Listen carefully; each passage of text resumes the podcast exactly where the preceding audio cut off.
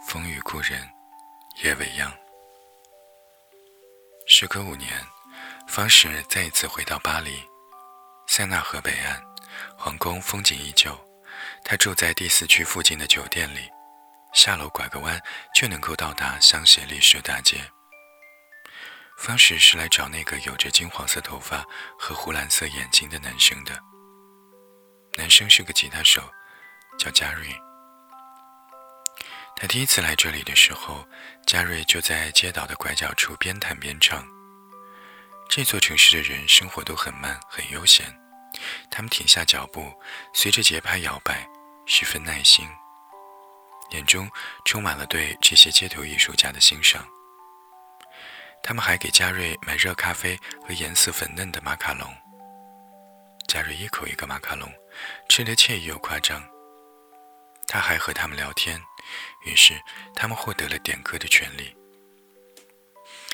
那一天，嘉瑞穿着潮范十足的工装，在金色阳光的照耀下，他细密的胡渣显得分外性感，湖蓝色的眼睛里装满了深情。人越涌越多，他足足唱了十六首歌，像一个开专场的小明星。也就是那一刻，痴迷男色的方式。脱团了，但方式含蓄内敛，始终不肯上去要一个联系方式。说来也巧，一年以后，在遥远的纳木错，被高原反应折磨得不成人形的方式，竟然遇到了嘉瑞。嘉瑞看起来有点惊艳，一看他神情不太对劲，就背着他寻找最近的救护站。趴在他背上的方式觉得自己恋爱了。分别以后，两个人开始写信，一个中文错误百出，另一个看英文要借助在线翻译。两个人都用自己不太擅长的语言和对方写信。看信的时候，无一不在嘲笑对方，却又觉得很好玩。他不爱电子产品，所以坚持手写信。所以方式真的领悟到了什么叫做车马邮件都很慢。因为嘉瑞的坚持，所以方史觉得很浪漫。他们就这样陆陆续续地写了三年信。后来足足有一年时间没有收到嘉瑞的信，方史便决定来找这个街头表演者。于是他来到第一次见到嘉瑞的地方，想告诉他自己有一点点的想念他。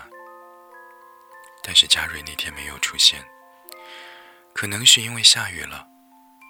但书上说的对，风雨故人来。他打定主意要再等一阵子，等一等他异国的小爱人，不管他是不是也是这么想的。爱之所以美好，在于没来得及厌倦，但他已经没有第二个五年了。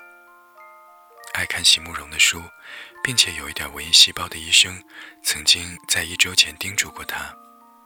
趁着现在还能走动，趁着现在也还漂亮，去山顶吹吹远方的风吧。对活着的那些人来说，他们的故事只能够记录一站或者是一程，却记不完这一生。人总想有窥探结局的技能，也许这样便能够找出一种方式让万事如意。但躲在阴晴岁月里的那些悲伤的过往，会将生命拼凑的完整并且饱满。这个世界上偏偏有这么一群人，饮尽所有的遗憾，仍然倔强的不肯回头。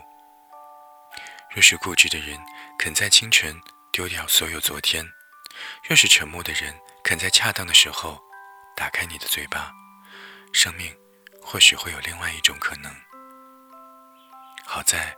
脚步总是迈向远方的，总有一天，你能够迎来晚风里欣喜的容颜。